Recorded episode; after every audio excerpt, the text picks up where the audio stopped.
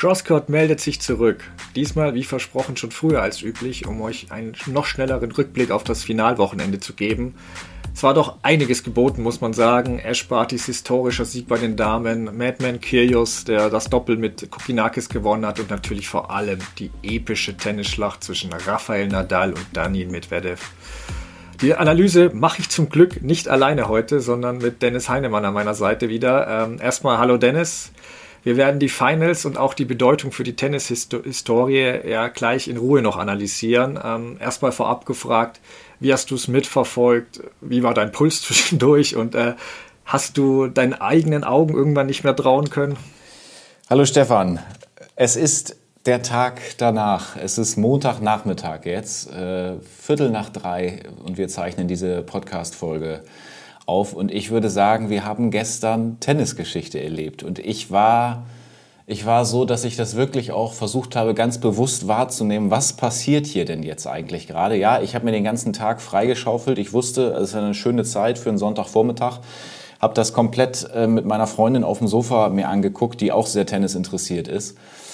Ähm, aber ja, weil du ansprichst, ob ich meinen eigenen Augen irgendwann nicht mehr trauen konnte. Es, es gab so diese Phase irgendwann auch mit dem Pulsschlag und so. Ich bin jetzt nicht der alleremotionalste Typ, als ich wirklich auch dachte, bitte gib das jetzt nicht noch wieder aus den Händen. Wir gehen ja gleich noch ein bisschen intensiver drauf ein, aber dass da im, im fünften Satz, was da dann los gewesen ist, als es plötzlich 5-5 stand, da war ich wirklich dann, wir haben dann nach jedem Ballwechsel auch tatsächlich kurz mal so geschrien, so. ist ganz merkwürdig gewesen, aber ähm, ja, es hat mich absolut gepackt, war ein unfassbares Finale und äh, ja, lass uns, lass uns gerne gleich, lass uns gerne gleich drüber reden. Wobei, äh, ich will noch einen kleinen Vorschlag machen. Wenn es ja. für dich okay ist, Stefan, würde ich, würde ich gerne, können wir fünf Sekunden uns zurückerinnern an den Matchball und diese fünf Sekunden einfach Rafael Nadal widmen. Bist du dabei? Ja, Okay, dann machen wir ab jetzt, wir überlegen nochmal, wir denken nochmal an den letzten Volley von Rafael Nadal und sagen fünf Sekunden nichts.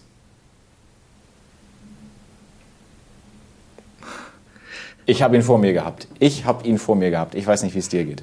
Äh, ja, ich habe ihn auch noch in Erinnerung, weil ich es ja, dazu komme ich jetzt nämlich mehrmals anguck, äh, angeguckt habe. Ähm, ich habe nämlich nebenbei arbeiten müssen und ähm, konnte da schon gucken, weil ich auch die News dazu machte, auch schon während der Partie mal. Ähm, habe mir aber dann am Abend und heute Vormittag nochmal in Ruhe die wichtigsten Spiele und Punkte nochmal äh, angeguckt, um wirklich zu begreifen, was da passiert ist. Einmal schauen reicht dafür, finde ich fast schon nicht.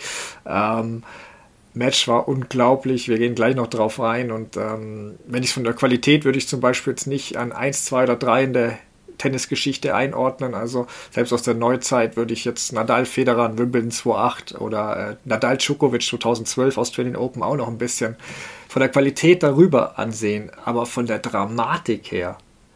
Und ich sage es jetzt, ich kann nur die letzten 20 Jahre wirklich bewerten als aktiver Tenniszuschauer. Ähm, äh, historische Partien von Becker und Davis Cup habe ich zwar schon gesehen, aber so kannst du natürlich bei YouTube nicht diese Stimmung wie als Zeitzeuge miterleben. Aber von der Dramatik her, was ich selbst gesehen habe bisher, war es für mich die Nummer 1 oder 1b. Also es gibt die oben erwähnten Partien, aber Djokovic gegen Federer war auf die eigene Art dramatisch, aber vor allem eben dann durch den fünften Satz und die vergebenen Matchbälle.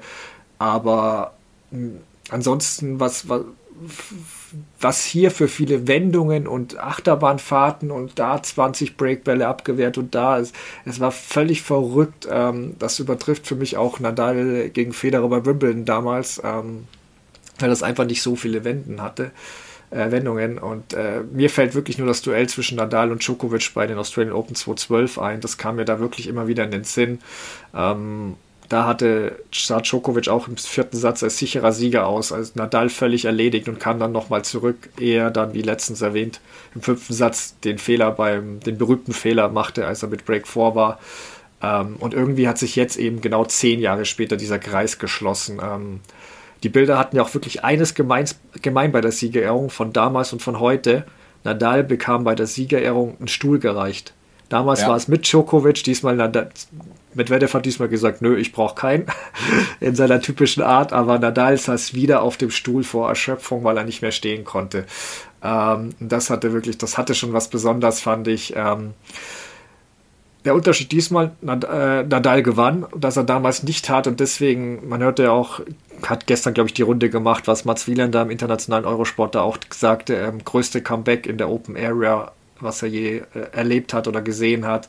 Ähm, er neigt zu Superlativen, muss man sagen, aber in dem Fall gebe ich ihm wirklich recht. Ähm, war unglaublichste Comeback, das ich sah.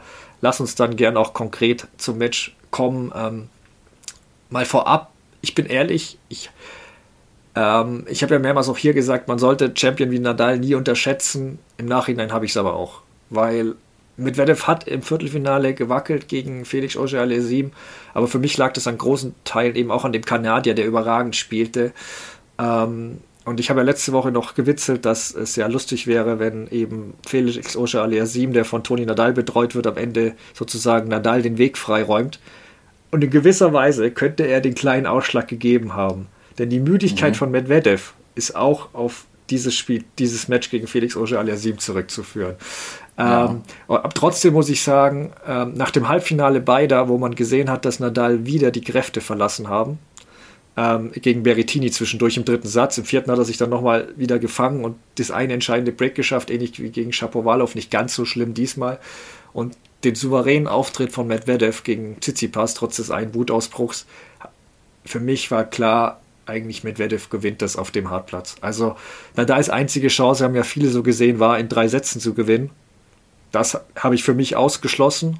Das war die einzige Vorhersage zu dem Finale von mir, die eingetroffen ist. Ähm, wie war denn deine Einschätzung vor dem Match? Also du hattest ja schon gesagt, Nummer 21 in Australien. Nee, das, das klappt nicht. Ähm, und wie ordnest du es jetzt auch historisch eben ein? Auch im Ranking von Nadals persönlichen Triumphen. Da hat er ja schon einige gehabt davor. Ja, äh, also die Vorzeichen waren für mich genauso klar wie für dich. Ich ärgere mich schon ein bisschen, dass ich schon wieder falsch gelegen habe mit dem Tipp. Ich bin ja erst auf Zverev gegangen, dann auf Medvedev gegangen. Jetzt holt sich das tatsächlich Nadal, aber bitte gerne. Ähm, ist für mich überhaupt kein Problem nach diesem tollen Match, was wir da gesehen haben. Und ich glaube, es waren sehr, sehr viele am Ende für ihn.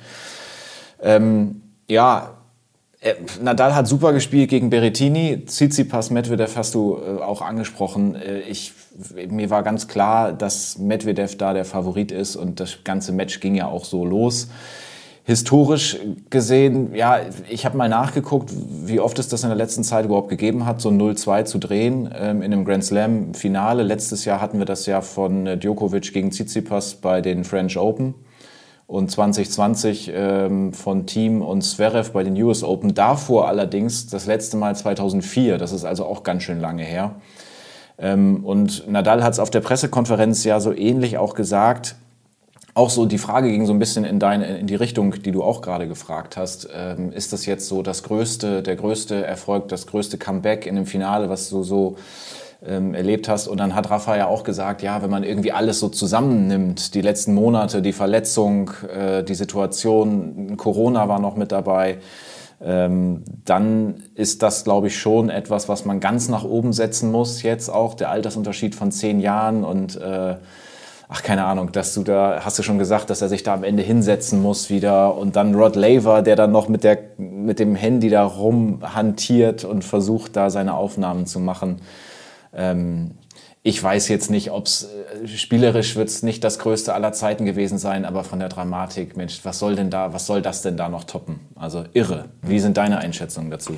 Ja, sehr ähnlich. Also zu seinem persönlichen Ranking der Slams kommt für mich ganz klar an die Eins. Das ist für mich die leichteste Antwort äh, heute, die wir, die wir haben. Ähm, seine 13 French Open Siege können wir alle schon mal dahinter stellen, weil die waren alle besonders, aber er war eigentlich in jedem Einzelnen der Favorit.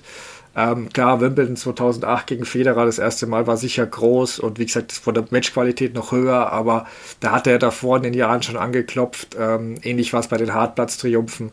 Nie zuvor hatte ich ihn so als klaren Underdog in dem Finale gesehen auch mit der ganzen Vorgeschichte. Ähm, man kann es vom Quebec ein bisschen mit Federers Triumph 2017 bei den Australian Open vergleichen. Der war ja auch ähnlich lange raus und verletzt. Ähm, war auch überraschend. Da muss man aber sagen, damals war er im Finale gegen Nadal, den ebenfalls da nicht viele erwartet haben. Deswegen hatte ich Federer da nicht so als klaren Underdog gesehen. Da gab es ja vorher die Sensationsniederlagen von Murray gegen Misha Zverev und von Djokovic gegen Istomin.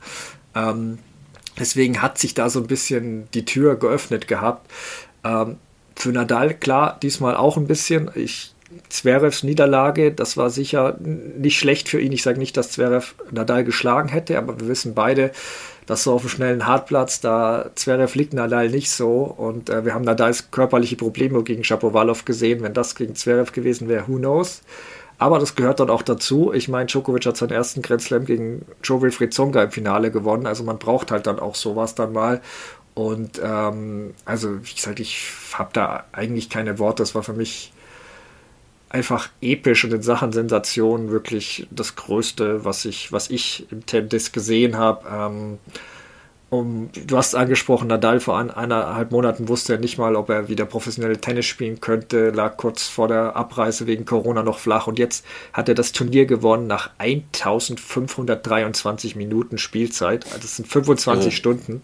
Ähm, da gibt es eine schöne Statistik auf der Twitter-Seite Tennis My Life. Ähm, die haben die längsten Spielzeiten eines Turniersiegers, eines Grand Slam-Siegers seit 1991 aufgelistet. Nadal mit Abstand auf Rang 1 mit dem Turnier. Platz 2 ist irgendwie Stefan Edberg mit drei Stunden weniger und Djokovic Erfolg damals 2012 nach dem sechs Stunden Match war irgendwie über das ganze Turnier hat er fünf Stunden, fast fünf Stunden weniger gespielt als Nadal. Also jetzt rechnen wir Nadals Zustand hinzu, der nicht bei 100 Prozent war. Jetzt wird mancher sagen, ja, da stimmt doch was nicht, ist nicht möglich. Aber wenn man sich Nadals Partien mal anguckt, äh, er hat unglaublich schlau gespielt. Er hat immer wieder lange Ballwechsel, hat er, hat er dann immer wieder kurze eingestreut, viel häufiger als früher.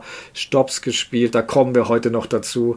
Ähm, und auch einfach die Ballwechsel abgekürzt. Und er hat auch Spiele laufen gelassen, auch gegen Medvedev wieder. Nicht wie früher jedem Ball, jeden Ballwechsel wie ein Hund hinterhergerannt, sondern einfach mal, okay, nee, ich muss jetzt kurz ein bisschen Kraft tanken und klar, auch Jubel äh, dosiert einges eingesetzt, nicht so wie ein Kyrgios, der da ein bisschen hirnrissig um den ganzen Platz rumrennt und danach keine Energie mehr hat. also ich meine, die Big Three zeichnet halt auch eines wirklich aus, die Weiterentwicklung ihres Spiels. Das ist einzigartig und unerreicht von allen dreien. Aber was Nadal aus seinem Spiel machte, ist wirklich, wenn man sich den Nadal von früher, also würde man Leute sich den Nadal von früher gegen den von heute anschauen lassen und Gesicht unkenntlich machen. Ich glaube, die würden wirklich denken, dass da zwei verschiedene Spieler gegeneinander mhm. spielen. Also es ist wirklich unglaublich und natürlich seine Superkraft ist der Wille. Also Medvedev meinte ja beim nächsten äh, Mal, wenn er zwei Sätze zurückdenkt, äh, würde, er, würde, er, würde er nachdenken und sagen, was hätte, was würde Nadal in diesem Moment machen? Ähm, klar, auch in Anspielung auf seine Djokovic-Aussage damals. Ähm, ähm, ich ich habe es mir auch vorgenommen, ehrlich gesagt, für meinen Sport, für meinen Laufen. Ich glaube, das können wir uns alle, weil wenn man selbst Sport treibt, man merkt, ähm, man ist am Ende und hat, denkt, man kann nicht mehr, aber irgendwie, wenn man dann durchläuft, geht es doch immer noch und sei es beim Halbmarathon oder so, irgendwie plötzlich ist der letzte Kilometer der schnellste ähm, und genau das, ich glaube, dass Nadal das besser kann als wir alle, ähm, der kann die letzten Reserven noch ausschöpfen und abrufen und wirklich so der letzte Tropfen wo jeder andere schon aufhört und das ist so bewundernswert. Und das mit Rod Lever hast du angesprochen, hätte ich auch gesagt. Alles, was du zu der Bedeutung der Partie wissen musst, Rod Lever, äh, die Legende schlechthin macht da noch ein Foto mit dem Handy von dem Moment, also größer wird's nicht. Und äh, ja, ja, aber dann, genau, lass uns konkret auf das Match mal eingehen. Wollen nicht jedes Detail besprechen, aber ich, wir haben so drei Phasen ausgemacht, die wir, die wir uns doch anschauen wollen. Phase 1 sind die ersten beiden Sätze, die Medvedev gewinnt. Wie hast du sie erlebt? Was machte für dich da den Unterschied und hattest du danach noch irgendeine Hoffnung für Nadal? Also die Hoffnungen wurden ja ziemlich schnell getrübt, muss man sagen. Also ich bin, ich bin natürlich auch als Nadal-Fan da reingegangen, wie wahrscheinlich 90 Prozent, weil alle natürlich diese Zahl 21 irgendwie auch gesehen haben und das wäre nun echt ein Ding und wir wollen ja auch irgendwie alle Außergewöhnliches erleben, ist ja klar.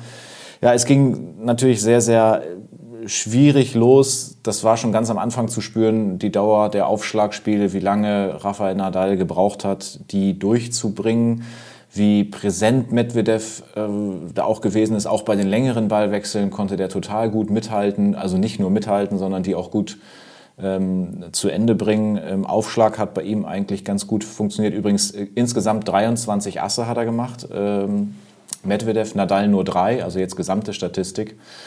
Ja, äh, also erster Satz war ja eine ziemlich klare Sache. Zweiter Satz dann wirklich die Chance äh, für Nadal zurückzukommen.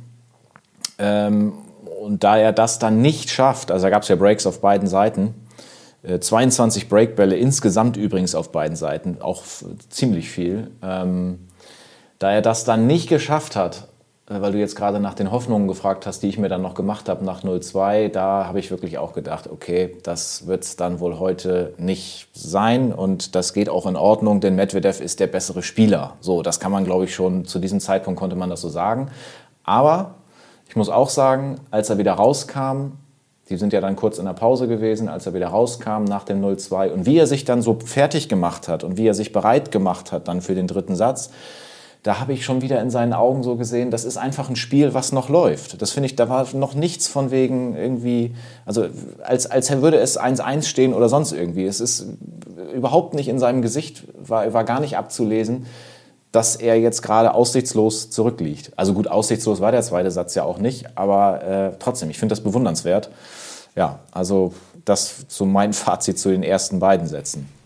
Ja, also die ersten beiden Sätze liefen ehrlich gesagt etwas so, wie ich es erwartet oder auch aus neutraler Sicht befürchtet habe, weil ich hatte diesen epischen Thriller nicht kommen sehen. Ich hatte wirklich gedacht, ja, enger Satz, den muss dann Nadal gewinnen, vielleicht geht es dann über vier, also dass er in vier verliert, aber was Nadal da, ich konnte es mir nicht vorstellen. Also wenn wir auf, ich dann auch mal den Satz, Sätze kurz äh, blicke, ähm, Satz 1 ist recht schnell erzählt, Nadal Du hast angesprochen, mit Mühe und Not hat er seine Aufschlagspiele anfangs noch durchgebracht, aber Medvedev hat da schon angeklopft und war einfach der bessere Spieler. Nadal hatte keinen Breakball in dem Satz, ähm, gewann kaum Punkte über den zweiten Aufschlag und äh, der erste Aufschlag war ja auch noch im Hotelzimmer, also 50 Prozent hat er, glaube ich, reingebracht.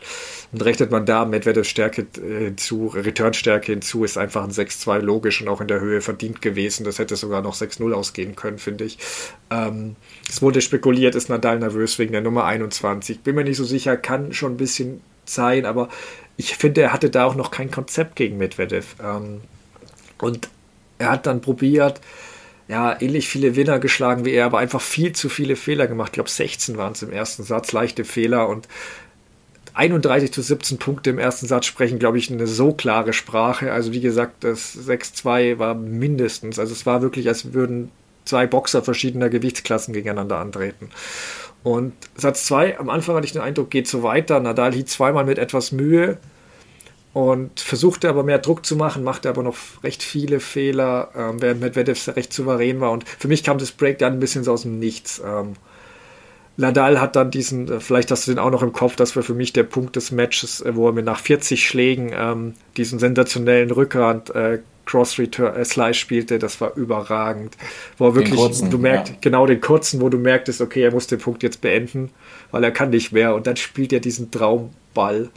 Ähm, genau, Medvedev schenkt ihm dann natürlich auch noch mit einem leichten Fehler das Break, aber und da gibt Nadal dann Gas, macht Stimmung, das Publikum erwacht zum Leben und dann dacht, dachte man schon kurz, okay, geht vielleicht doch was. Ähm, wir wissen alle, Medvedev hat sich zurückgekämpft in dem Satz, du hast angesprochen. Ähm, es kam das Break zum 5-3, Nadal serviert zum Satzgewinn, wo du wirklich dachtest, okay, ähm, da fielen mir auch Dinge auf, die anfingen zu funktionieren. Nadals Vorhand, die Linie kam besser, richtete an, ersten Schaden an bei Medvedev. Der flache Rückhandslice, äh, der Barty stolz machen würde wahrscheinlich und auch die Stoppbälle fingen langsam an. Ähm, und Nadal hat so langsam ein System entwickelt, wie er Medvedev ein bisschen zumindest ja, Schaden zufügen kann, ein bisschen schwächen kann und ihn so ein bisschen aus dem Konzept bringt. Danach war dieses wilde Aufschlagspiel, da als Nadal zum Satzgewinn servierte im zweiten Satz, war natürlich Wahnsinn mit den ganzen Breakbällen und auch einem Satzball. Zwischendurch springt der Flitzer ins Stadion und verletzt sich dabei, weil er irgendwie aus drei Metern Höhe auf den Boden springt. Also völlig absurd. Nadal macht einen leichten Überkopfballfehler. Dann der eine Ball, der 0,01 Millimeter laut Hawkeye im Aus war von Nadal bei Medvedev landet ein ähnlicher Ball genauso drin. Also man hatte, dann verliert der, was du erwähnt hast, nach Führung noch den Tiebreak. Also vom Gefühl her war schon so ähm, danach so, ja, okay, irgendwie soll es nicht sein. Also er führt mehrmals und Medvedev muss man auch loben, immer cool geblieben da noch. Also wirklich das war halt diese Wand, die du einfach nicht klein kriegst. Und meine Erkenntnisse so daraus waren so ein bisschen, ja, ohne ersten Aufschlag hat er keine Chance. Der war im zweiten Satz immer noch nicht da. Ähm, 20 leichte Fehler in dem Satz. Also er hat viel riskiert, aber es wollte noch nicht so recht. Ähm, und ich, ja, irgendwie hatte ich das Gefühl, er weiß noch nicht so richtig, wie er das Ding gewinnen soll. Und ja, man dachte, den zweiten Satz, ja, war eigentlich Nadals Satz, aber wenn man dann guckt, Medvedev hat fünf Punkte mehr gemacht in dem Satz auch. Also es war nicht unverdient, obwohl Nadal diese Chancen hatte.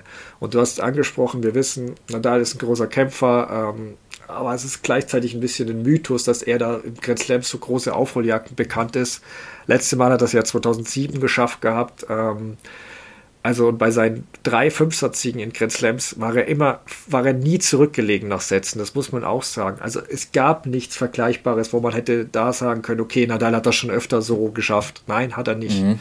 Ähm, und ich glaube wirklich, also ja, man gab ihm kaum, jemand gab ihm noch eine Chance. Ich meine, du hast dann in den Augen immerhin gesehen, ich, ich habe ihm keine Chance gegeben. Ich habe aber auch gesehen, was du meintest er kämpft weiter, er spielt Punkt für Punkt und er hat zumindest versucht, sich eine Chance zu geben. Ob er wirklich dran geglaubt hat, ja, bin ich mir nicht so sicher, aber er hat einfach gesagt, okay, ich mache jetzt weiter, ich versuche und mal gucken, was passiert. Und damit kommen wir eigentlich zu Phase 2, den Sätzen 3 und 4. Ähm, Satz 3 ist er ja wirklich am Abgrund balanciert, ähm, ehe er die Wende schaffte. Wie kam es für dich zu der Wende? Äh, hat Medvedev hier eine große Chance liegen gelassen oder lag es für dich mehr an Nadal? Ja, ich glaube, ich müsste mir diese genau diese äh, Situation auch nochmal angucken, weil wenn du anfangs äh, sagst, du hast da nochmal drauf geguckt, weil einmal vielleicht irgendwie nicht reicht, äh, dann würde mich das jetzt mit einem zweiten Blick auch nochmal interessieren, gerade was da passiert ist bei 2, 3 und 0,40 im dritten Satz. Das ist ja nun mal der Punkt, das ist ja jetzt nun auch oft schon auf irgendwelchen Bildern äh, zu sehen gewesen bei ähm, auf den Social-Media-Plattformen, der Zeitpunkt, äh, an dem sich alles änderte wenn Medvedev das, ja, da ist wieder das Wort wenn, wenn Medvedev da eine Möglichkeit nutzen kann, steht es 4-2 für ihn, Break 4 im dritten und äh, kurze Zeit später könnte das vorbei sein. Selbst da sage ich, Nadal hätte weiter gefightet, aber das war natürlich genau dann der Punkt. Okay, jetzt bringt er das nicht durch. Ähm, genau diese Phase dann, was passiert danach, äh, müsste ich mir nochmal angucken.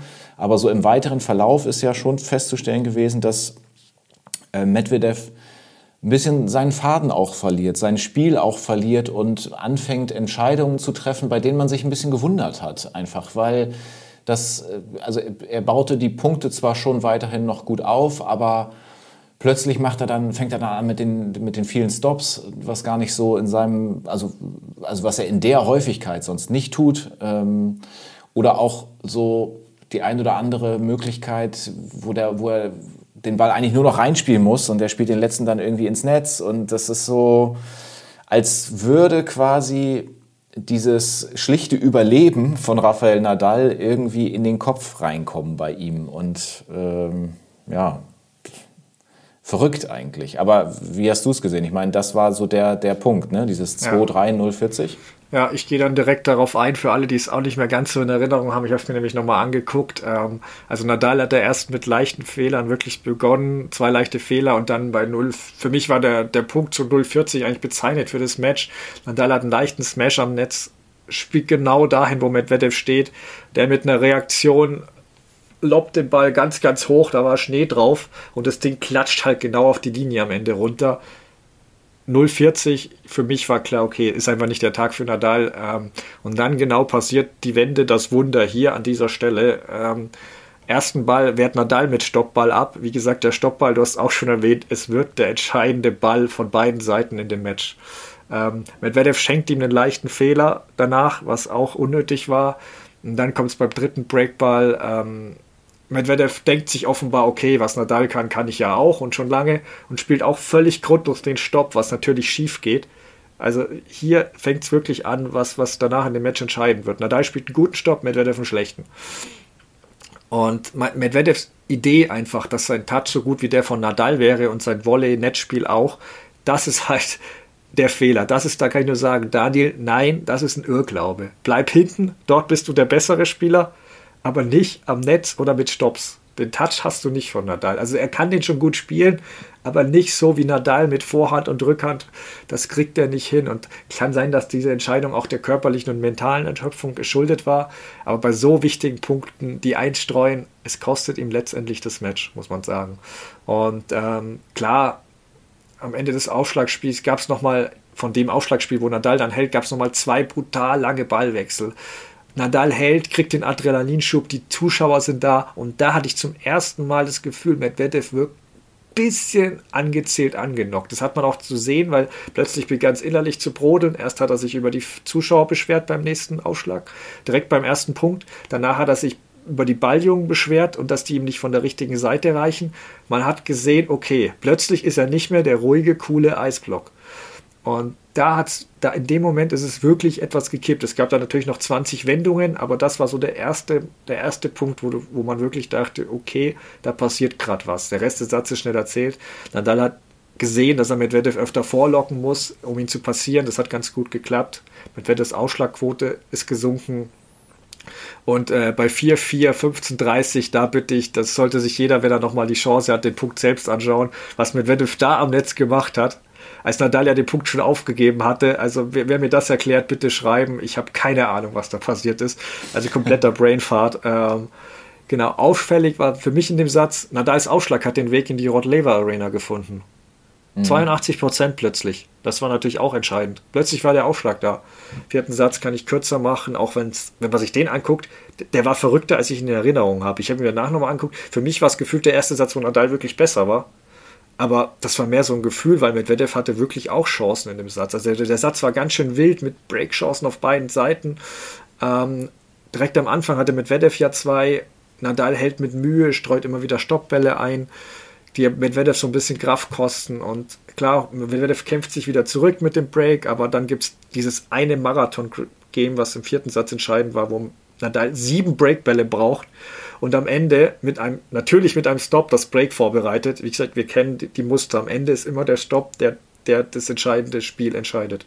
Und sinnbildlich für das Match dann fand ich auch, ähm, Nadals Ausschlagspiel zum 5-3. Medvedev hat 0-30, retourniert super, steht im Halbfeld und fängt wieder mit dem Stopp an. Was Nadal halt bestraft. Kriegt trotzdem zwei Breakbälle geschenkt und bei 30-40 spielt er nochmal einen miesen Stopp ins Netz. Also mehr habe ich zu dem Satz auch nicht zu sagen, aber das ist wirklich immer wieder diese Stops, ähm, die halt wirklich in entscheidenden Punkten schiefgehen bei Medvedev. Na, da ist Ausschlag war in dem Satz wieder weg, ähm, aber es hat halt gereicht, weil Medvedev einfach schlechte Entscheidungen getroffen hat. Und klar, die Müdigkeit von Medvedev hat sich dann, finde ich, auch im vierten Satz dann schon deutlicher gezeigt. Also Nadals Winneranzahl 21 in dem Satz war dann schon extrem hoch. Nadal ging auch mehr Risiko, aber es lag auch daran, dass Medvedev nicht mehr an jeden Ball kam. Ähm, und Nadals Vorhand hat auch endlich die Wirkung äh, entfaltet. Sieben Winner von der Grundlinie. Also er hatte mehr Durchschlagskraft im vierten Satz, weil Medvedev einfach auch nicht mehr an jeden Ball kam. Und da gehen wir jetzt in die letzte entscheidende Phase, fünf, Satz 5. Es gab eine längere Pause vorher. Nadal hat anfangs gleich einen Breakball, aber Medvedev fand ich, hat besser angefangen zu servieren. Wie war dein Gefühl vor Satz 5 und was hat letztendlich den Ausschlag gegeben? Ja, ich finde, du hast gerade was ganz Gutes gesagt mit dem, dass Nadal auch angefangen hat, mehr Risiko zu gehen. Ähm, ich erinnere mich daran, dass es eine Phase gegeben hat und ich hab, muss zugeben, ich weiß nicht mehr, in welchem Satz das gewesen ist. Es kann gut sein, dass es im vierten war, dass ich dachte, ja, jetzt kommen dann auch mal mehr die, die Winner, die wir anfangs noch nicht so äh, gesehen haben, dass er sich auch wirklich getraut hat, sogar auch mit der Rückhand Longline Winner zu schlagen, hinten ins Eck rein, wo er wirklich viel Risiko geht die Vorhand teilweise auch die Linie runter, ähm, wo er ihm richtig auch mal wehtun konnte. Darauf äh, oder ähm, darauf habe ich am Anfang der Partie eigentlich gewartet, dass, äh, dass er ihm irgend, mit irgendwas richtig wehtun konnte. Und das war da noch nicht so der Fall. Und im fünften Satz, ja, da hat sich ähm, Medvedev nach außen hin nochmal wieder gut selbst eingefangen, war sehr fokussiert. Ähm, war plötzlich nicht mehr so mit anderen Dingen beschäftigt, auch, auch da wieder in seinem Blick irgendwie ist ja auch manchmal dann so ähm, gut eingefangen worden, dass er sehr konzentriert war, sehr bei sich war. Trotzdem ist es dann ähm, Nadal, der sich, das, der sich das Break holen kann. Und das Momentum ging ja sowieso mehr und mehr in Richtung Nadal. Und äh, ja, das, ich, ich weiß nicht, am Ende, äh, ich habe es ganz am Anfang schon gesagt, ich kann da nur mit dem Kopf schütteln, als er bei 5-4 dann 30-0 das nicht durchbringt. Ich glaube, da haben ganz, ganz viele Leute gedacht, ach du Schande, weil da war dann plötzlich wieder Jetzt kann es tatsächlich auch sein, dass Nadal das noch verliert. Das habe ich für möglich gehalten, absolut. Die ganze Zeit im fünften Satz, auch obwohl Medvedev gut angefangen hat, habe ich gedacht, Nadal holt sich das, der holt sich das. Und bei 5-5 war ich mir plötzlich überhaupt nicht mehr sicher. Ähm, naja, und den Ausgang kennen wir alle. Mach du gern weiter, wie hast du es erlebt? Ja, ähm, was wir nicht vergessen dürfen, Medvedev hat sich natürlich im fünften Satz immer wieder am Oberschenkel behandeln lassen, massieren. Stimmt. Ähm, ja.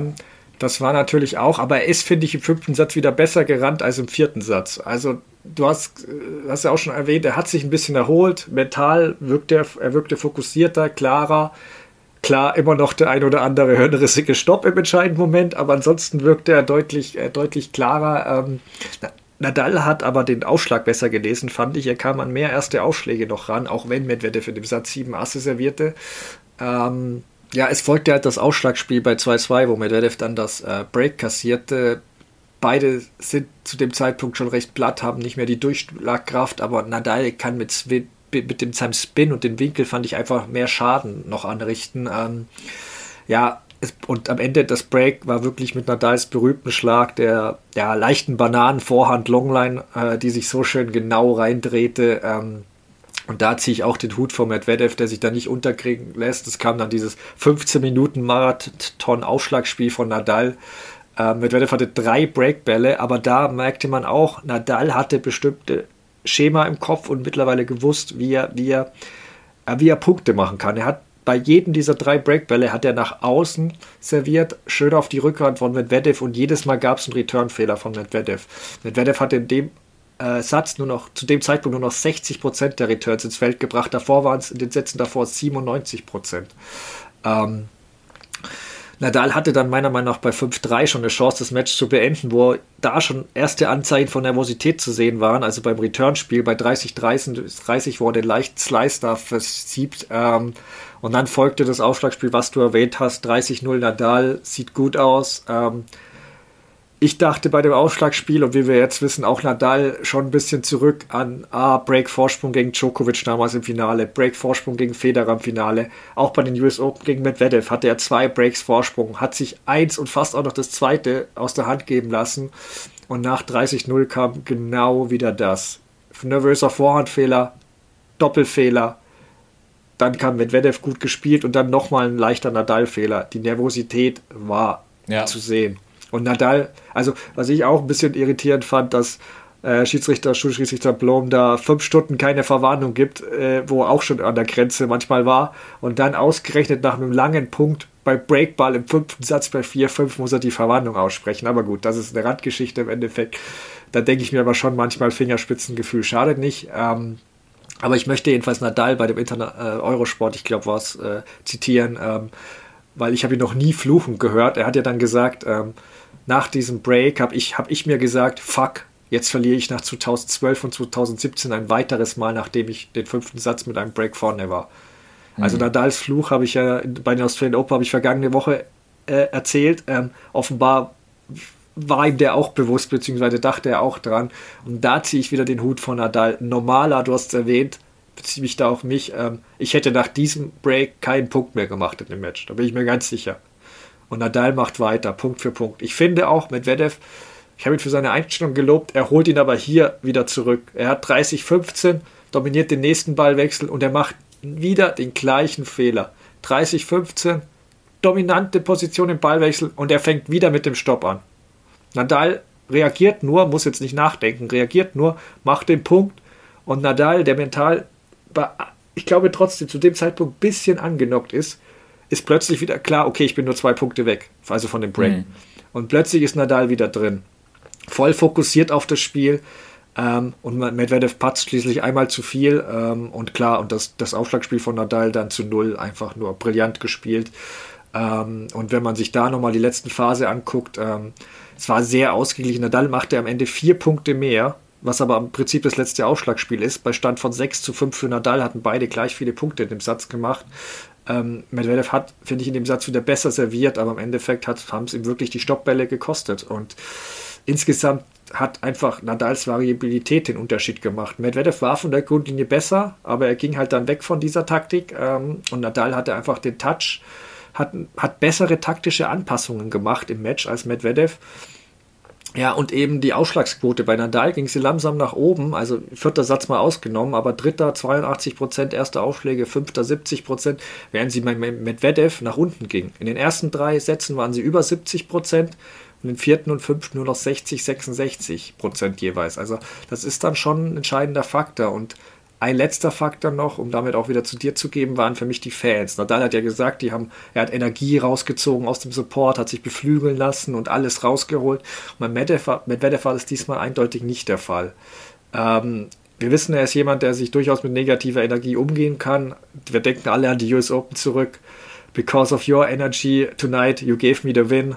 So, ich, so I want uh, all of you to know, when you sleep, I won because of you. Also wegen mhm. euch habe ich gewonnen, weil ihr mich ausgepfiffen habt, hat er damals gesagt. Also das war legendär. Ich habe so gefeiert. Also er liebt ja diese Bösewichtrolle. Aber in dem Fall, wo er selbst so leer war, hat es ihm, glaube ich, eher geschadet. Also gerade diese zusätzlichen Diskussionen wegen den Leuten und die Idioten sein und was weiß ich. Also und dann gab es diese PK auch noch danach, ähm, wo er dann gesagt hat, über seine Kindheit gesprochen hat. Ähm, und ich spreche nur von wenigen Momenten, in denen der Junge aufhörte zu träumen. Und heute war einer davon.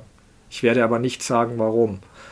Er erwähnte dann aber noch, dass er nur noch für sich und seine Familie spielen würde. Und ähm, wenn es ein Hartplatzturnier in Moskau gibt, vor Roland Garros oder Wimbledon, werde ich dorthin fahren.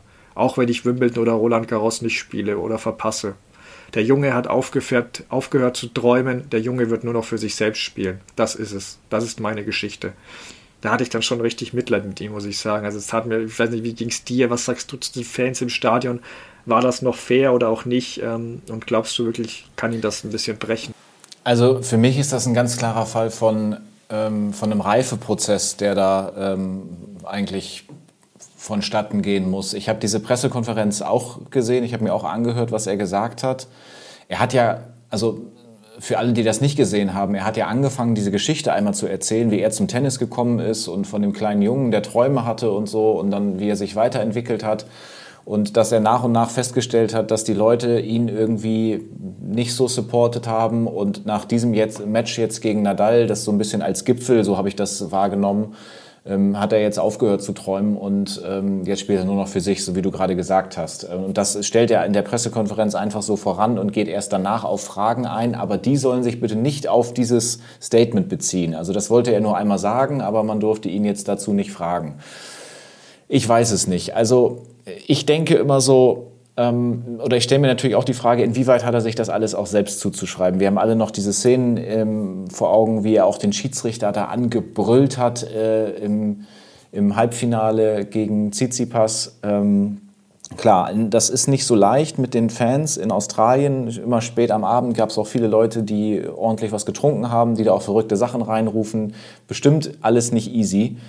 Ähm, aber ich glaube, was das hier so kompliziert gemacht hat, sind, sind eigentlich mehrere Sachen, die da zusammengekommen sind. Äh, also erstens ist es jetzt nicht das 30. Grand Slam-Finale, was Medvedev bestreitet. Also der muss lernen, damit umzugehen, wenn Leute für jemanden anders sind. Das heißt ja nicht, dass sie alle gegen ihn sind. Denn was ganz wichtig ist, ist das Zweite, diese Zahl 21 und also das, was wir am Fernseher zu Hause erlebt haben, das haben die Leute doch da vor Ort auch erlebt. Die wollten doch alle etwas ganz, ganz Außergewöhnliches miterleben. Und dass sie da dann total gehypt sind und voll für Nadal sind, das finde ich total logisch, ehrlich gesagt. Äh, die haben die Möglichkeit, in einer äh, australischen Nacht bei etwas dabei zu sein, was es vorher so noch nie gegeben hat. Und das finde ich das klar, dass, dass die da voll auf Nadal gehen. Ähm, und äh, das dritte, ja, das, was ich gerade schon so einmal angedeutet habe, mit diesen Vorlagen, die Medvedev dann auch immer wieder liefert, durch sein eigenes Verhalten. Ähm, ich glaube, er wird sich wahrscheinlich, wenn wir jetzt mal zehn Jahre weitergehen, er ist dann nicht mehr 25, sondern 35, ich glaube auch, dass er sich dann anders verhalten wird. Ähm, ich glaube auch nicht, dass er dann während einer Siegerehrung noch sowas wie ein kleines Boring über die Lippen kommen lässt, was, was ihm da zweimal bewusst rausgerutscht ist, denke ich mal. Ähm, ja, ich, ich glaube, das muss er jetzt erstmal ein bisschen sacken lassen und wird dann feststellen oder wird dann das vielleicht auch so ein bisschen rationaler sehen, so wie, wie ich das gerade versucht habe darzustellen. Ähm, ich, ich finde, er sollte sich jetzt nicht wundern, Mensch, warum mag mich eigentlich keiner? Ich finde, das ist in diesem Fall irgendwie auch ein bisschen erklärbar. Ja, Nee, stimme ich zu. Ich meine, man muss dazu sagen, während ersten und zweiten Ausschlag reinrufen ist grundsätzlich unsportlich und ja. ich würde jeden sofort aus der Arena werfen lassen, der sich da nicht dran halten kann. Ähm, fand das im fünften Satz aber gar nicht mehr so krass, ähm, nachdem der Schiedsrichter da auch die Drohung aussprach, dass er das tun würde, ähm, war vielleicht etwas zu lange zu freundlich. Mit Medvedev hatte ja schon aufgefordert, dass, der, dass er den Leuten sagen soll, dass sie Idioten ohne Gehirn seien. Zu seiner Überraschung wollte das der Schiedsrichter aber nicht so dem Publikum weitergeben. ja, es tut mir auf alle, auf alle Fälle wirklich leid für ihn. Ich, ich möchte ihm auch gerne sagen, hey, die, was du gesagt hast, die waren nicht gegen dich, die waren für Nadal, die wollten unbedingt diesen historischen Moment dabei sein. Und genauso war es ja auch beim Djokovic-Match bei den US Open. Aber selbst da waren sie ja gegen ihn, wo man bei einem Djokovic-Match jetzt nicht zwingend erwartet, aber auch da war dieser historische Moment ähm, da und da fand ich sogar noch krasser, ehrlich gesagt. Da fand ich das Pfeifen und das, die Puhrufe viel lauter noch am Ende.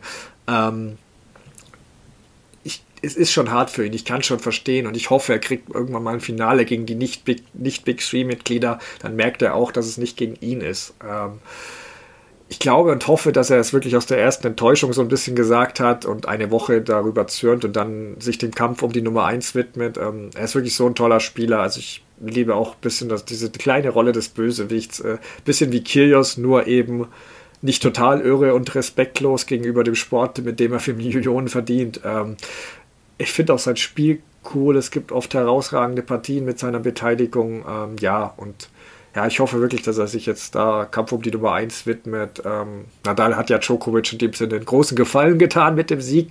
Ähm, die Nummer 1 wäre jetzt nicht sicher weg gewesen von Djokovic, weil die Punkte später verfallen, aber es wäre es wahrscheinlich gewesen. Ähm, jetzt gibt es einen schönen Kampf. Nadal hat ja auch Djokovic dann schön bei äh, Social Media gratuliert. Ähm, vielleicht deshalb, deshalb, wer weiß. Nein, ähm, hat ja auch Medvedev gelobt. Ähm, ja, und Federer gab auch eine schöne, ähm, gab auch eine schöne Nachricht von Federer Nadal. Ähm, ja, ich, ich, ich fand es toll. Ich weiß nicht, es haben auch viele andere Stars geschrieben. Tennis, Fußballstars, Schauspieler. Ich weiß nicht, hat dich da irgendwas, hattest du da irgendwas besonders bemerkenswert? Nee, es ist jetzt nicht eine Sache, die ich besonders bemerkenswert fand. Es ist einfach die Masse. Es ist wirklich interessant, während dieser fünfeinhalb Stunden, wenn man da mal Instagram aufgemacht hat, wer das eigentlich alles guckt. So. Ähm, also, das ist einfach für Tennis ganz, ganz toll gewesen, was da passiert ist. Also, ich, ich würd, mich würde mal interessieren, wie viele Leute sich das Finale tatsächlich äh, angeguckt haben bei Eurosport oder sonst wo. Ähm, das muss total, total krasse Zahl gewesen sein. Ich finde es gut, dass Djokovic sich geäußert hat. Ähm, wird wahrscheinlich auch eine Vernunftsentscheidung irgendwie gewesen sein, egal wie es zustande gekommen ist. Er hat es gemacht, das finde ich gut.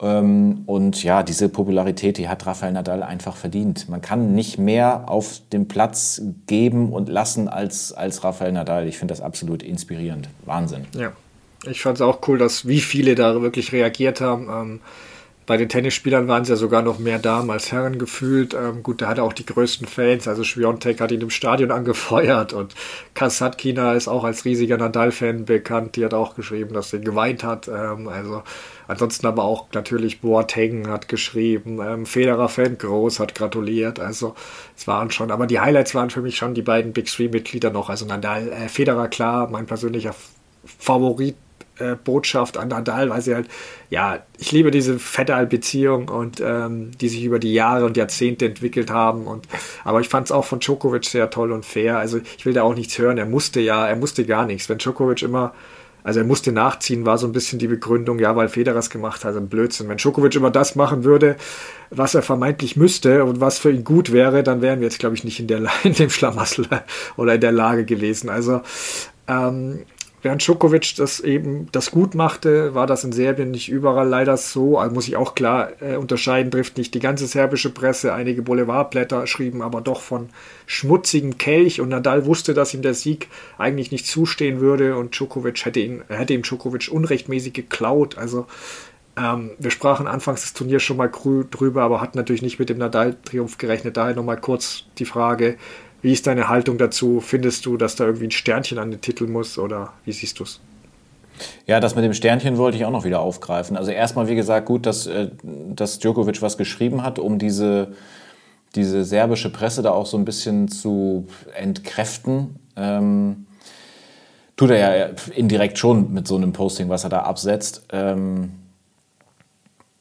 also ja, das mit dem Sternchen das wird bleiben. Man wird natürlich da, man wird wissen, dass Djokovic nicht dabei gewesen ist, aber das Sternchen, was da jetzt steht, das kann ja auch ganz anders äh, gesehen werden, nämlich einfach mit dieser, so nach dem Motto, wir setzen hier mal ein Sternchen, weil da ist was ganz Außergewöhnliches passiert. So, jetzt mal unabhängig von Djokovic. Das, äh, ich, ich weiß nicht, ob man das immer so sagen wird, von wegen, ja gut, da war jetzt ja auch Novak Djokovic nicht dabei. Vielleicht erinnern sich die Leute auch einfach an diesen überragenden Kämpfer Nadal und dann ist es ein Sternchen mit einer anderen Bedeutung. Aber fest steht, wir werden uns daran erinnern, dass da irgendwie was, äh, was, was Komisches, was Außergewöhnliches passiert ist. Ja, also die Saga Djokovic wird bleiben, aber für mich hat die nichts mit dem sportlichen Turnier zu tun. Ich sehe die da vollkommen ja. getrennt, weil wir können dann auch ein Sternchen setzen, weil Kaspar Rüth kurz vor dem Turnierstart ja zurückziehen musste. Lag eine Verletzung vor, also das war zumindest nicht freiwillig. Also wo fangen wir da an, wo hören wir auf?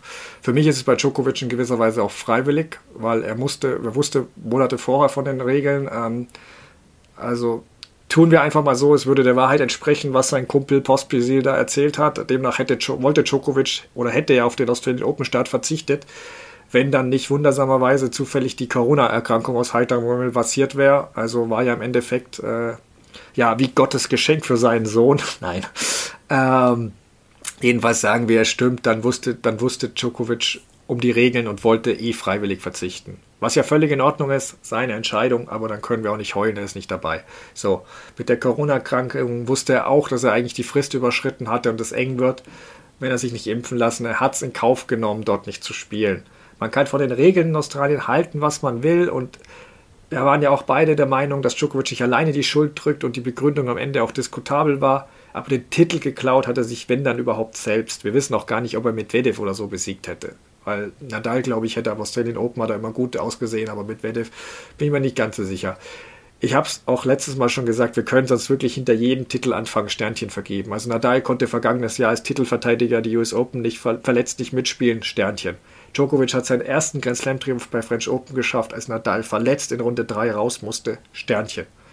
Ich, ich sehe das nicht so. Natürlich hatte Nadal diesmal ein bisschen, lief für ihn am Ende auf seiner Seite, natürlich. Aber das hatten alle Big Three Mitglieder schon. Und es ist eine absolute Frechheit, diese Leistung von Nadal bei den Australian Open, die einfach nur sensationell ist, die ihm keiner zugetraut hat, auch die Serben nicht. Oder ich will nicht alle ansprechen, aber die, die da jetzt kritisieren diese Leistung zu schmälern, weil die keiner erwartet hat und die ist sensationell und da gibt es nichts daran zu mäkeln. Daher lass uns das auch abhaken und wirklich kurz noch auf die Bedeutung von Nadals Erfolg kommen. Bedeut was bedeutet es für dich für das Goat-Rennen? Ist Nadal jetzt die Nummer 1, weil er die meisten Titel hatten und wie bewertest du es für seine Legacy?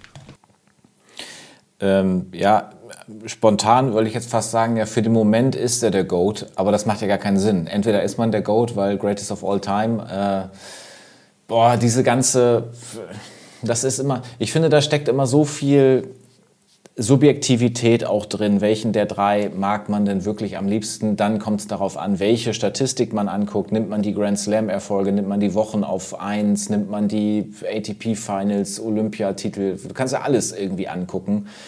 Ich will mich da gar nicht so festlegen. Außerdem wird sich das ja sowieso noch ähm, verändern. Ich glaube jetzt nicht, dass es, wenn man jetzt Djokovic und Nadal, Federer vielleicht nicht, aber wenn man Djokovic und Nadal zusammennimmt, dass es das jetzt gewesen ist mit den Grand Slam-Titeln. Also ähm, ich traue sowohl ähm, ähm, Rafa nochmal in Paris zu. Ich würde aber auch Djokovic zutrauen, je nachdem, wie das jetzt so weitergeht, dass er auch weitere Grand Slam-Titel holt. Ähm, von daher ist das ja nicht abgeschlossen irgendwie.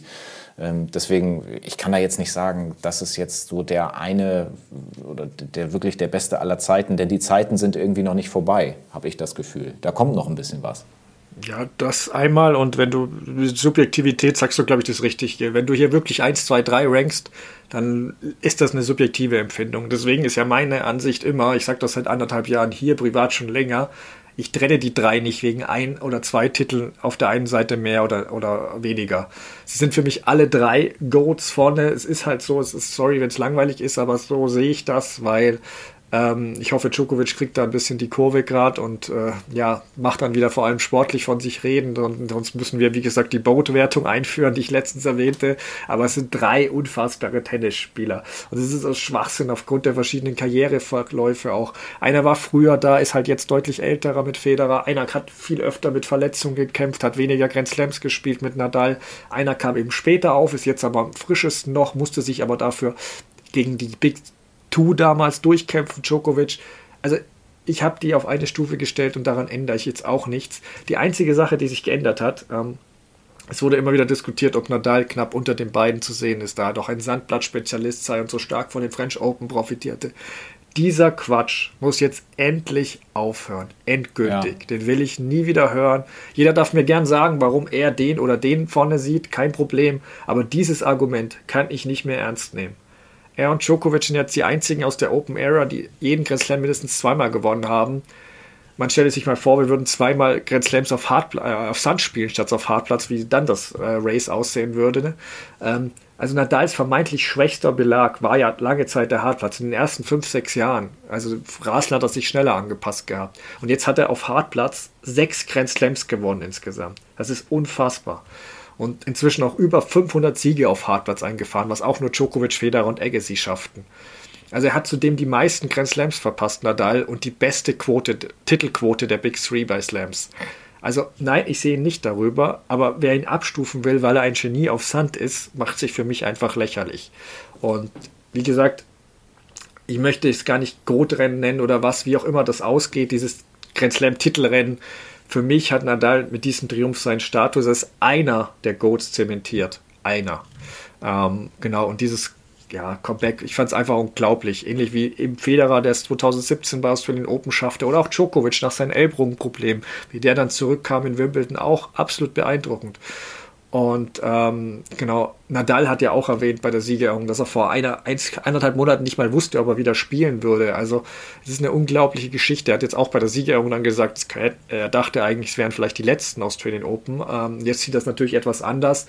Wie hast du das wahrgenommen? Glaubst du, da ist jetzt nochmal ein richtiges Feuer entfacht? Ja, also ich glaube, es ist alles möglich. Ähm, der muss jetzt erstmal ein bisschen gucken, was passiert, wenn das Adrenalin weg ist. Denn das war sicherlich äh, gestern voll da. Irgendwann spürst du deinen Körper ja auch gar nicht mehr so richtig, wenn, äh, also tippe ich mal, man kennt das ja immer nur so im kleinen Rahmen, so von, von sich aus dem eigenen Sportbereich, wenn man dann auch mal vor ein paar Zuschauern irgendwie gespielt hat oder so. Und wenn du wirklich in diesem Moment bist, dass du, das, dass du Dinge ausblendest und jetzt stellt man sich vor, man ist in der Rod Laver Arena und sieht dann so einen äh, so, so ein Spielverlauf vor dem eigenen Auge und das trägt einen natürlich. So, jetzt ist dieses Adrenalin weg, jetzt muss man mal gucken, wie geht es eigentlich seinem Körper? Hat der Fuß das wirklich so gut verkraftet? Ähm, jetzt kann er sich aber genau überlegen, wie er weitermachen will, welche Turniere er spielen will. Er wird sicherlich äh, Paris in Angriff nehmen. Ähm, ich schließe das überhaupt nicht aus. Also ich, was mich wirklich wundert, ist, dass er mal unabhängig jetzt von den ähm, Schmerzen, die ja da hätten sein können, ne, im Fuß oder so, aber wo, wo er diese Fitness, diese Grundfitness hergenommen hat, um das überhaupt durchzustehen. Wo kommt das her? Also, das, also jemand, der das so abrufen kann nach, nach so einer langen Pause, dem ist auch dieses und nächstes Jahr noch eine ganze Menge zuzutrauen. Ja, also sehe ich ähnlich, habe ich auch nicht viel hinzuzufügen. Ähm, ich würde es auch nicht wundern, wenn er jetzt zum Beispiel Indian Wells und äh, Miami auslässt da auf Hartplatz. Also was hat er sich zu beweisen? Nummer eins braucht er jetzt nicht jagen und ob er da jetzt noch was gewinnt oder nicht, who cares? Also ich glaube voller Fokus auf die Sandplatzsaison. Das ist seine größte Chance. US Open würde ich ihn auch nicht abschreiben. Wimbledon glaube ich schon, dass das Djokovic-Titel ist, wenn da nichts passiert. Ähm, also deswegen ja, ich bin auch gespannt und äh, ja, ich glaube, er hat schon noch mal, wie gesagt, Feuer gefangen, weil er jetzt noch mal gesehen hat, okay, was du gesagt hast, also selbst wenn ich lange raus war, ich bin ja immer noch da, ich bin ja immer noch voll fit. Also er hat jetzt wirklich gesehen, dass das Spiel noch reicht, was er hat und seine Anpassungen. Er hat ja wieder weitere Anpassungen vorgenommen und dass er damit noch erfolgreich sein kann. Ich glaube schon, dass das für ihn entscheidend war. Genau, dann lass uns aber gern mal das Thema wechseln. Ähm, ich fand das epische Match, hatte es aber auch verdient, ähm, ein bisschen länger drüber zu reden. Ähm, lass uns zu den Damen kommen. Für mich vom Niveau etwas im Schatten der Herren in Woche 2. Woche 1 fand ich wie immer cool, äh, aber nicht ganz so viele Sensationen wie sonst. Ähm, ja, am Ende die Siegerin Barty. Hurra, hurra, wir haben endlich mal bei den Damen was richtig getippt. Ähm, wie sind deine Eindrücke von der Damenkonkurrenz und speziell auch vom Finale? Ash Barty gewinnt. Ich glaube, das ist mein erster richtiger Tipp hier im Crosscourt-Podcast, wenn ich mich richtig erinnere. Ähm, hat sie sehr souverän durchgezogen. Äh, war natürlich auch für die ganzen äh, Australierinnen und Australier eine tolle Geschichte, weil das letzte Mal war das ja 1978 von Frau O'Neill, ähm, die ja dann auch da gewesen ist, wenn ich mich richtig erinnere. Ähm, ja, total schöne Geschichte, dass sie das dann da packt äh, ansonsten ist mir noch so in Erinnerung geblieben ähm, Canepi und Cornet im Viertelfinale. Ähm, haben wir ja auch schon letzte Woche drüber gesprochen. Das war irgendwie sowas, was ich überhaupt nicht so gesehen hatte. Äh, Cornet war da noch nie. Canepi, ich weiß noch, als es hieß, die muss gegen Kerber spielen und so und äh, naja, könnte gefährlich werden. Zack, auf einmal ist sie im Viertelfinale, marschiert ziemlich weit durch. Äh, Danielle Collins, die Geschichte mit ihrer, mit ihrer Krankheit, ähm, mit der Endometriose äh, und, und diese Geschichte, die sie erzählen will, sagt sie ja auch selbst, dass sie ähm, von ihrer Geschichte erzählen möchte und äh, anderen Frauen damit Kraft geben will. Das ist also auch mal so ein bisschen was abseits vom Tennis, was man vielleicht, was jetzt noch ein bisschen mehr in den Fokus gerückt ist. Die wird sich, also Collins wird sich sicherlich geärgert haben, ne, dass das nicht in den dritten Satz gegangen ist gegen Barty, führt im zweiten 5-1, äh, hat eigentlich alle Möglichkeiten, dann sehen wir auch nochmal ein neues Match. Ähm, gut, am Ende war es dann wieder eine klare Geschichte im Tiebreak auch für Barty. Die konnte dann noch richtig nochmal so einen Gang, äh, so einen Gang hochschalten. Also ähm, ja, auch das Spiel habe ich mir komplett angeguckt, wie auch das anschließende Herrendoppel, aber da sind wir noch nicht. Ähm, ja. Er die gewinnt. Wie, wie, ist deine, wie ist deine Einschätzung? Ja, ähm, also Collins ist ja nicht jedermanns Sache mit ihren Come-Ons und so und ich bin da ein bisschen zwiegespalten. Einerseits ganz cool und ein bisschen Feuer. Manchmal ist es aber auch gegen den Gegner, finde ich. Da mag ich es dann nicht so. Trotzdem, du hast die Geschichte von dir angesprochen, die finde ich unglaublich. Deswegen schön, dass die das Finale geschafft hat. Ich muss aber zugeben, ich habe dann schon Barty den Titel gewünscht, einfach sie war mit Abstand die beste Spielerin bei dem Turnier. Und das wäre schade, wenn sie am Ende wieder an dem Druck in der Heimat gescheitert wäre. Ähm, sie hat im ganzen Turnier nur 30 Spiele abgegeben.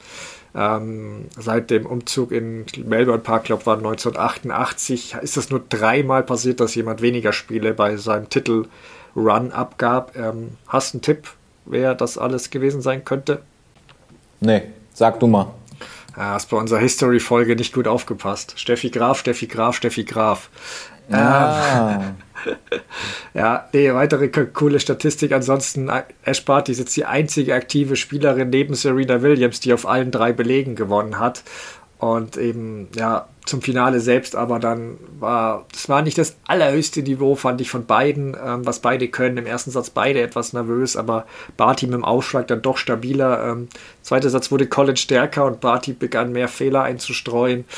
Aber insgesamt in entscheidenden Momenten war dann Bartys Ausschlag doch da. Also klar, sie wurde dem Fall noch zwei weitere Mal gebreakt, also dreimal im gesamten Turnier.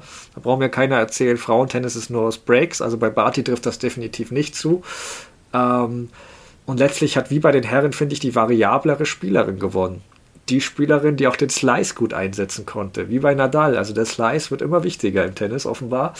Ähm, nicht mehr Notschlag, nur. Ähm, bei 5-2 hatte es, finde ich, dann auch ein bisschen, also das Collins 5-2 im zweiten Satz vorne lag, ein bisschen was von Serena Williams gegen Andreescu, als sich plötzlich das Publikum stärker einmischte. Ähm, Barty geholfen hat ein bisschen, die Collins hat sich auch beschwert, es war schon auch da an der Grenze ein bisschen. Ähm, aber dann im Tiebreak war Barty dann einfach die coolere und hat den wirklich stark gespielt und verdient gewonnen. Ein interessanter Aspekt finde ich noch an Bartys Spiel ist ihr Slice. Da hat der Coach ähm, Craig Tyser erzählt, dass die Spielerin oft den, den Slice, die sehen oft, wie die Spielerin einen Tag vorher, wenn sie gegen Barty spielen, plötzlich diesen Slice üben. Und dafür ist es dann eventuell etwas zu spät. Ja. Und das sehe ich auch so. Aber die Sache ist, keine spielt so wie Barty. Also keine spielt den Slice so effektiv, so flach. Also entweder müsste man es wirklich extra für sie trainieren oder vielleicht mit Mondbällen. Also da bin ich gespannt, weil das hat bei Shelby Rogers mal geklappt bei den US Open. Da bin ich gespannt, was sich die Spielerin einfallen lassen, weil so sieht es ja aus, als würde Barty wirklich die Spielerin der WTA-Tour sein, die die auch dominieren kann. Also weiß nicht, siehst du das auch so? Was traust du ihr zu? Grand Slam, also alle vier Titel in einem Jahr, denkbar? Ja, in der Form ist das natürlich denkbar, aber wir wissen ja, was da alles passieren kann oder wie schwer das ist, wenn wir an Djokovic im letzten Jahr äh, zurück, wenn wir an ihn zurückdenken, so, hat er eigentlich alle Möglichkeiten am Ende und packt es dann doch nicht. Also das ist, glaube ich, ein sehr weiter Weg Richtung Grand Slam, aber diese Variabilität mit dem Slice, weil äh, das ist wirklich dann auch mal was anderes, wenn man den so effektiv spielen kann. Ich meine, hart von der Grundlinie spielen, das können so viele, aber dann bewusst mal das Tempo rausnehmen. Ich wundere mich sowieso, dass das nicht dass das nicht mehr gemacht wird, auch im, im, im Damentennis, um da einfach mal den Rhythmus zu brechen. Und man sieht ja auch, was das bringen kann, weil dann müssen sie eben wieder mehr unter den Ball und haben weniger Tempo und dann gibt es wieder mehr Chancen, auf den Ball äh, danach dann drauf zu gehen. Ich finde, das macht sie richtig gut zusammen mit dem Mega-Aufschlag. Ähm, ich bin mal gespannt. Ähm, ich sage jetzt nicht, dass, dass, sie das, dass sie jetzt alle vier Grand Slam-Titel holt in diesem Jahr, aber ja, zwei, drei traue ich ihr auf jeden Fall zu. Ja, wäre wahrscheinlich auch mein Tipp. Ähm, war, also Sand sehe ich ihre Chancen eigentlich ganz gut, weil Big Hitter wie Osaka oder Sabalenka, die mal so einen Tag alles treffen können, haben auf Sand meist eher Probleme. Ähm, wäre eher eine Halep oder Schwiontek eine Gefahr, aber mit denen kann Barty Klopp umgehen und wie gesagt, sie hat den Slice, der im Zweifel hilft. Ähm, ich glaube übrigens, dass sich da in Zukunft wir, vielleicht wieder häufiger sehen, weil der wird in der Jugend dann wieder mehr trainiert werden, weil die Trainer sehen ja auch, was Barty damit anrichten kann. Ja, ist richtig ähm, so. Und ich glaube auch, was der Unterschied ist von Barty zu Halep und Spiontek, Barty serviert besser. Das kann dann auf Sand auch den Unterschied machen, wenn gleich da natürlich nicht so entscheidend ist, vielleicht wie auf Rasen. Ähm, Wimbledon haben wir gesehen, was Barty kann, ist Titelverteidigerin. Klar, da werden dann so aufschlagstarke Spielerinnen wie Blischkau oder Sabalenka oder auch natürlich eine Kerber, die Rasen sehr gern mag, wieder wichtiger werden. Osaka glaube ich eher nicht, die bewegt sich auf Rasen schlecht. Was ich das Problem glaube, allein schon deswegen, dass der Grand Slam kaum möglich ist, sind die US Open. Ähm, wäre natürlich A, du hast angesprochen, riesiger Druck drauf und B hat sich ihr Coach da ziemlich ja, vehement beschwert, dass die Bälle da unterschiedlich sind. Die Frauen spielen da mit anderen, weicheren Bällen als die Herren. Barty muss dafür sogar den Schläger wechseln, oft kann den kaum kontrollieren oder schwieriger. Also er glaubt sogar, dass auch deswegen Raducano wegen Fernandes das Finale waren, weil es einfach ja, durch diese Bälle so wild äh, wurde. Ähm, Genau, ich bin auf einfach gespannt, da was passiert. Wir haben das Ranking, haben wir auch schon mal gesehen. Osaka ist jetzt umgesetzt, irgendwie in 80, Serena ist umgesetzt, Andreescu ist umgesetzt. Also, wenn die sich nicht schnell hochspielen, dann kann es da bei Grand Slams ganz äh, knaller Erstrundenpartien geben. Also, ähm, lass uns dann doch noch mal ganz kurz äh, auf die Gewinner und naja, ich möchte sich Verlierer nennen, aber so Enttäuschungen bei Damen und Herren blicken. Hast du da irgendwie Namen im Kopf, die dir direkt einfallen und Jetzt bitte nicht die Sieger nennen. Das ist, glaube ich, allen klar. Also, Rafael Nadal. Ja, ja. nee, aber ähm, bei den Herren nehme ich mal Guy Monfils raus, der nun ja auch Mitte 30 ist und ein tolles Turnier gespielt hat. Ähm, das war richtig. Ich habe den auch schon ein paar Mal live gesehen und ich habe ihn auch erlebt, wie der spielt, wenn er nicht so viel Lust hat, dass er relativ emotionslos den Ball tausendmal reinspielt mit einer unglaublich hohen Sicherheit auf der Rückhand auch. Aber das war jetzt mal wieder irgendwie ein anderer Monfils, der richtig Lust hatte. Das war schön, dem zuzugucken. Ja, als Verlierer nenne ich jetzt äh, Sascha Zverev, denn das war einfach, ja, das war ein ganz bitteres Spiel von ihm gegen, gegen Shapovalov. Das hat er selbst am wenigsten wahrscheinlich so erwartet. Er hat sich ganz viel vorgenommen. Das hat alles nicht, nicht geklappt. Der Begriff Verlierer ist jetzt immer so hart. Er hat jetzt ja nichts irgendwie verloren. Ja. Aber ähm, wenn man irgendwie sich da nee, ausgreift, dann ja. würde ich das schon so machen.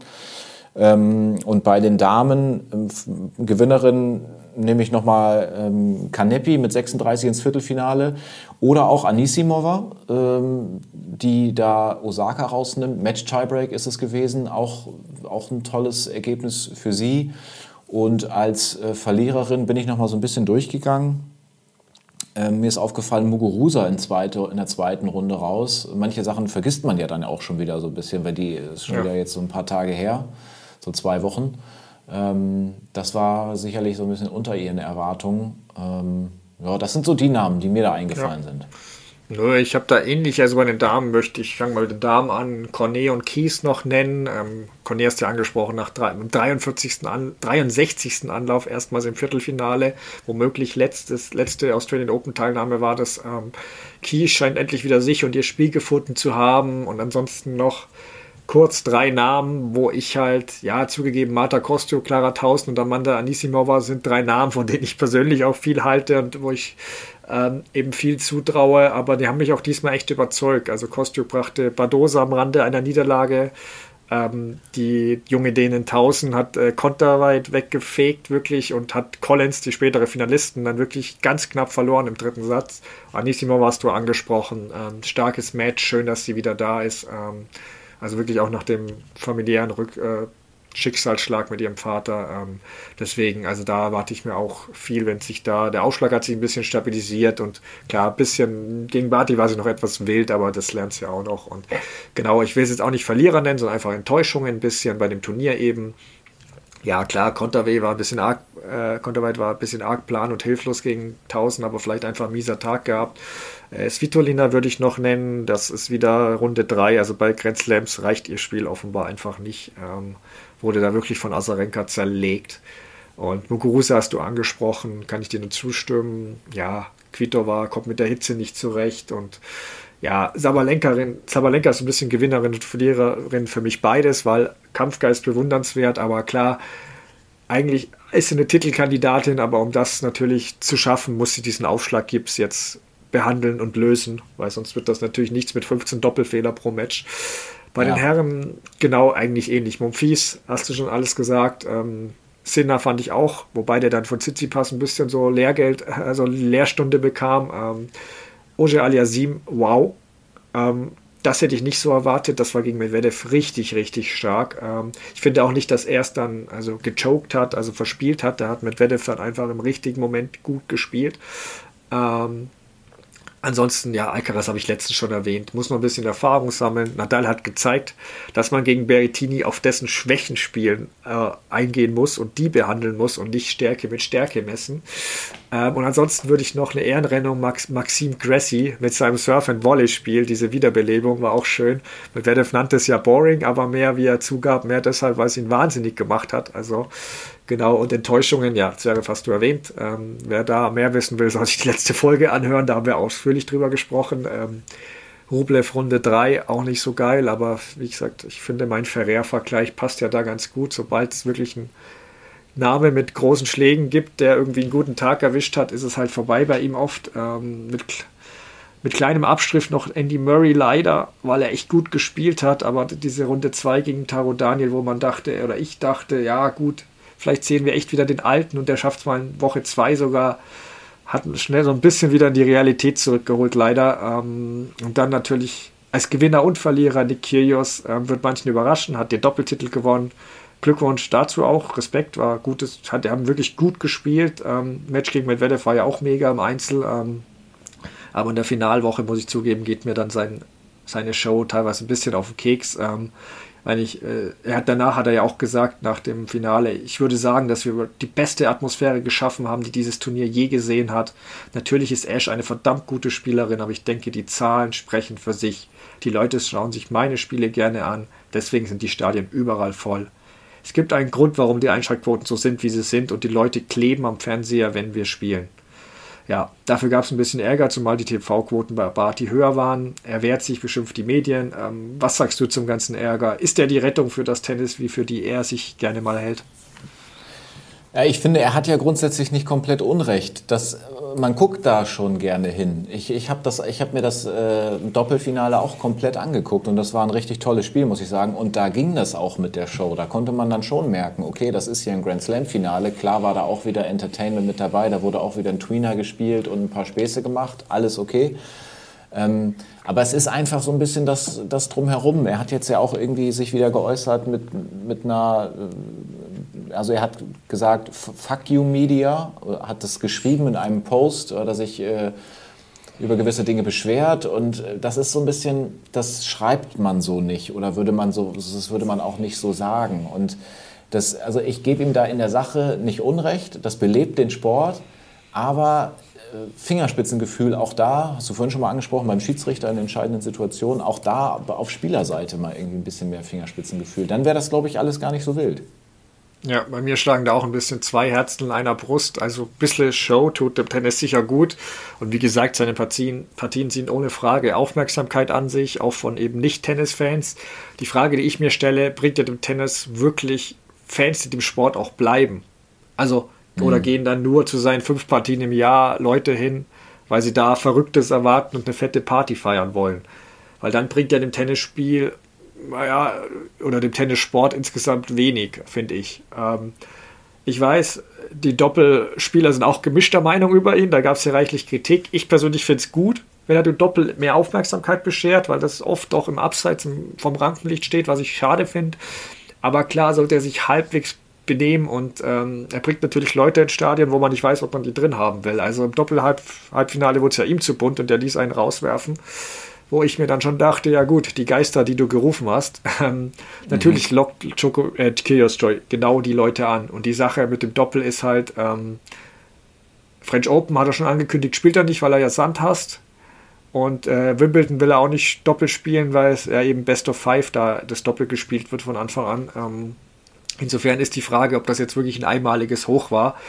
Äh, eventuell kann ihn ein bisschen meine Hoffnung Kokinakis motivieren, wenn der gesund ist. Mit dem versteht er sich ja super, dass er da einen Kumpel auf der Tour hat, dass der den ein bisschen mitzieht, weil ansonsten, ja, ist schwierig. Bin, bin, da noch, bin da noch skeptisch, wie es da so weitergeht. Mal gucken. Letzte News: ähm, Zverev hat etwas überraschend die Wildcard in Montpellier angenommen und äh, Novak Djokovic gibt sein Comeback in Dubai. Was sagst du dazu? Warst du überrascht oder freust du dich auch einfach wieder, dass die zwei wieder bei einem Tennisturnier so schnell zu sehen sind? Ich muss gestehen, dass ich noch gar nicht so richtig dazu gekommen bin, mich damit zu beschäftigen, wie es jetzt eigentlich im Detail weitergeht, wer wo meldet, wo, wie es jetzt genau äh, eigentlich so, so weitergeht. Aber spannend, das zu hören von Zverev ist es sicherlich gut, äh, das da jetzt weiterzumachen. Der, das Letzte, was ich von ihm mitbekommen habe, war, dass er im Urlaub gewesen ist, zumindest mal irgendwo auf einer Skipiste unterwegs war. Ja. Ähm, vielleicht ein bisschen Kopf frei kriegen, finde ich gut. Ob das jetzt auf einer Skipiste so für so einen Leistungssportler, ich meine, da kann ja auch einiges passieren. Ja, und bei Novak Djokovic weiß man ja immer nicht, was das so mit der Nummer 1 ähm, zu tun hat. Allerdings bin ich nicht so der Beste da drin äh, zu berechnen, okay, wenn er dann da spielt und da und da werden die Punkte dann abgezogen und so, vielleicht bist du da ein bisschen besser drin, ähm, wie es da genau aussieht. Ja, also hätte Medvedev das Finale äh, gewonnen, dann hätte es auf jeden Fall, äh, hätte Djokovic auf jeden Fall dort Punkte sammeln müssen, um die Nummer 1 zu behalten. Ähm, ja, ich habe es jetzt auch nicht gerade konkret im Kopf, aber es ist auf jeden Fall ein Kampf und das hilft ihm mit Sicherheit.